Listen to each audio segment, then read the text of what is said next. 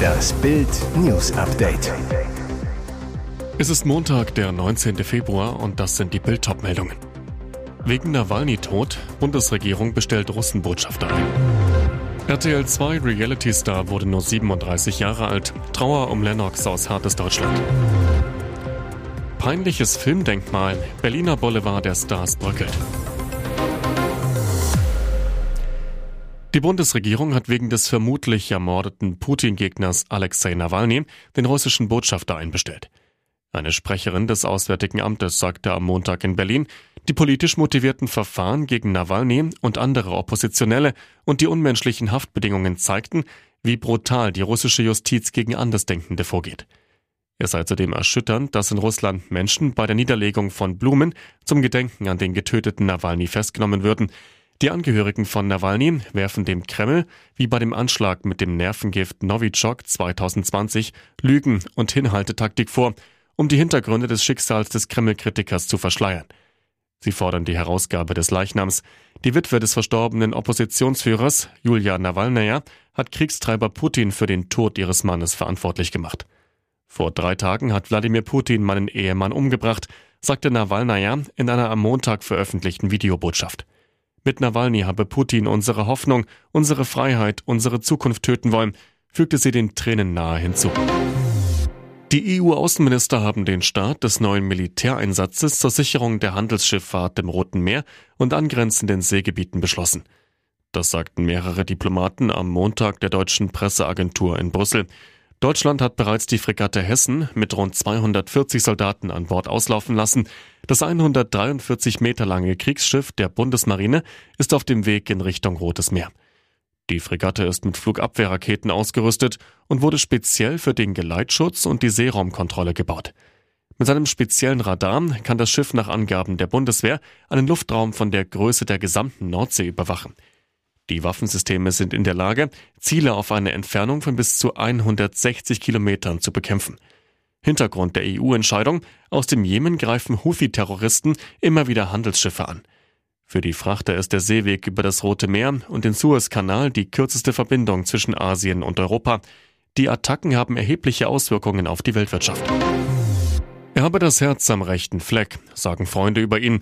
Jetzt ist der aus der RTL 2 Sendung Hartes Deutschland bekannte Lennox aus Kiel tot. Lennart Hohenstein, wie er richtig hieß, wurde nur 37 Jahre alt.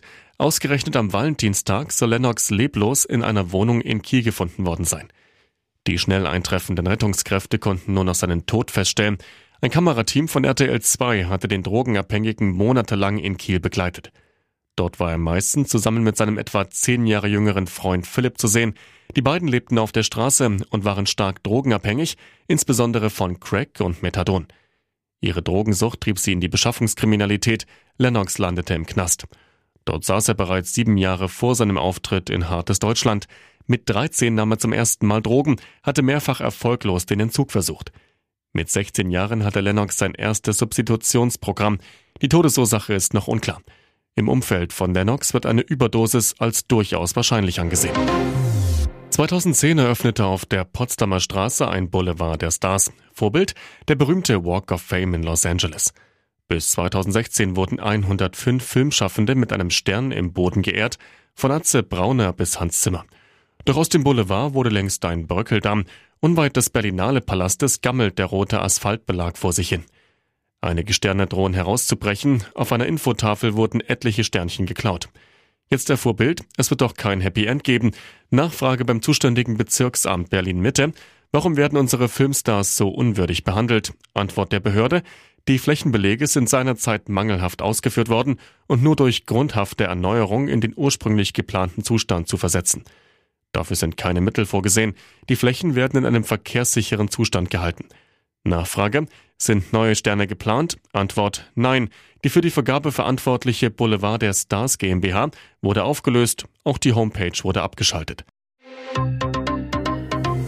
Und jetzt weitere wichtige Meldungen des Tages vom Bild Newsdesk. Neue Details durch Video. Beging Rebekkas Schwager in 24 Minuten den perfekten Mord?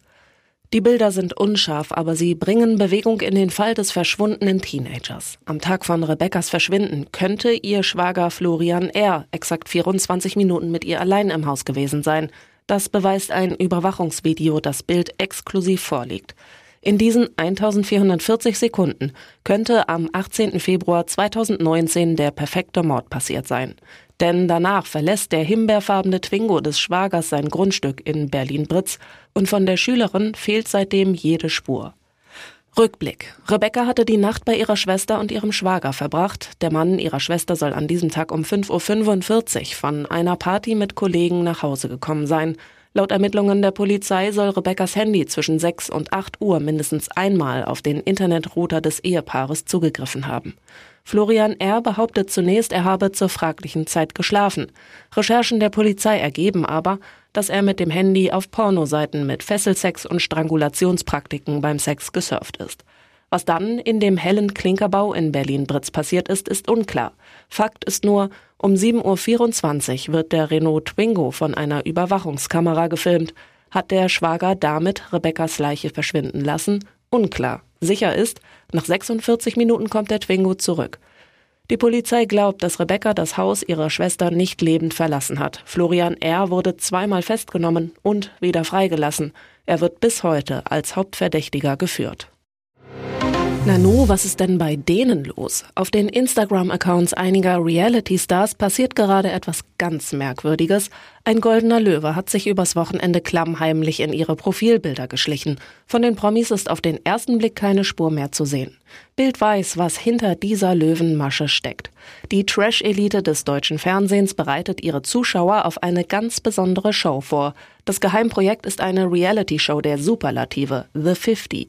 In Frankreich wurde eine völlig neue Sendung für den internationalen Streaming-Sender Amazon Prime gedreht. Das Besondere, in dem neuen Format treffen 50 deutsche Trash-Promis und Influencer in mehreren Spielrunden aufeinander, bis nur noch einer übrig bleibt. Vorbild hierfür war die erfolgreiche südkoreanische Serie Squid Game, in der die Figuren tödliche Spiele bewältigen müssen. Und was hat das Ganze mit einem Löwen zu tun? Reality-Stars wie Thorsten Legert, Patricia Blanco, Georgina Fleur oder Jasmin Herren änderten in der Nacht zu Sonntag ihr Profilbild auf Instagram zu einem Löwen, der quasi das Maskottchen der neuen Sendung ist. Heißt auch für die Fans, ihre Lieblinge sind bei dem Format ganz sicher dabei. Neben zahlreichen Reality-Stars sind auch echte Promi-Urgesteine am Start, von Schauspielerin Jenny Elvers über Boxprofi Rainer Gottwald bis hin zu Sänger Nico Schwanz. Nach Bildinfos wurde gleich am ersten Tag 19 Stunden gedreht, bis das erste Spiel im Kasten war. Ein Teilnehmer zu Bild. Ich war schon in vielen Reality-Formaten, aber so krasse Regeln gab es noch nirgendwo. Wir durften mit den Mitarbeitern der Show kein Wort wechseln. Wann die Show losgeht, das hat der Streaming-Anbieter noch nicht bekannt gegeben. Liebe deinen Nächsten und wenn der nicht will, dich selbst. Am Sonntagabend zog sich das leidige Thema auch durch das Dschungel-Nachspiel bei RTL. Die vergangene Beziehung zwischen Kim Virginia und Mike Heiter. GZSZ-Darsteller Felix von Jascherow reißt die Hutschnur. Er schimpft, ich kann dich nicht mehr hören, ey. Als Kim ihn immer wieder unterbricht, flucht er los. Lass mich doch mal ausreden. Meine Fresse, wie kann man so sein? Auch Heinz Hönig platzt der Kragen. Eure Sch kann man nicht mehr mit anhören. Im Verlauf des Abends schießen fast alle gegen Kim und auch im Camp selbst hatte die Krawallkandidatin mit ordentlich Gegenwind zu kämpfen. Was hilft, wenn alle gegen einen sind? Man liebt sich selbst. Und das zelebrierte Kim im Busch anscheinend auch körperlich, wie sie offenbarte. Wie wir wissen, klappte es nämlich mit einem Wiederaufwärmen der Matratzenspiele mit Mike nicht. Und auch ihre angebliche ehemalige Weltstar-Affäre The Weeknd stand im Dschungel nicht zur Verfügung. Grinsend packt Kim deshalb jetzt über intime Momente mit sich selbst aus. Ich meine, das Plumpsklo war eine schöne Umgebung, um ein bisschen Selbstliebe durchzuführen. Ihrer Meinung nach hat sie damit sogar für Ich bin ein Star, holt mich hier raus Geschichte gesorgt. Ich habe da Selbstliebe durchgeführt, anscheinend als erste Camperin jemals im Dschungelcamp, so Kim. Ihre selbstverliebte Forderung? Eine Extrakrönung für ihre Toilettenaktivitäten. Ich finde, dafür habe ich auch ein Krönchen verdient. Moderatorin Charlotte Würdig sorgte am Samstag für einen echten Schreckmoment. Sie teilte ein Foto aus einem Krankenwagen. Die Ex-Ehefrau von Rapper Sido hatte verdammtes Pech. Am Samstag postete sie ein Foto ihrer rechten Körperhälfte in ihre Instagram-Story. Zu sehen, an Charlottes Arm und auf der Krankenliege ist Blut. Auf ihr liegen zahlreiche Kabel. Aber das war es längst nicht. Auch ihr Knöchel ist fürchterlich angeschwollen, gleich der Größe eines Tennisballs. Doch was war passiert? Charlotte verrät Bild, sie hat sich einen Bänderriss zugezogen. Und wie? Ich wollte die Kinder ins Bett bringen, bin die Treppe hochgestolpert, umgeknickt, mein rechter Fuß wurde sofort dick. Das Ende vom Lied, Charlotte musste den Notarzt rufen, der brachte sie ins Bundeswehrkrankenhaus in Berlin. Normales Schuhwerk war wegen ihres dicken Knöchels auch nicht mehr drin, da mussten die Hauspuschen herhalten.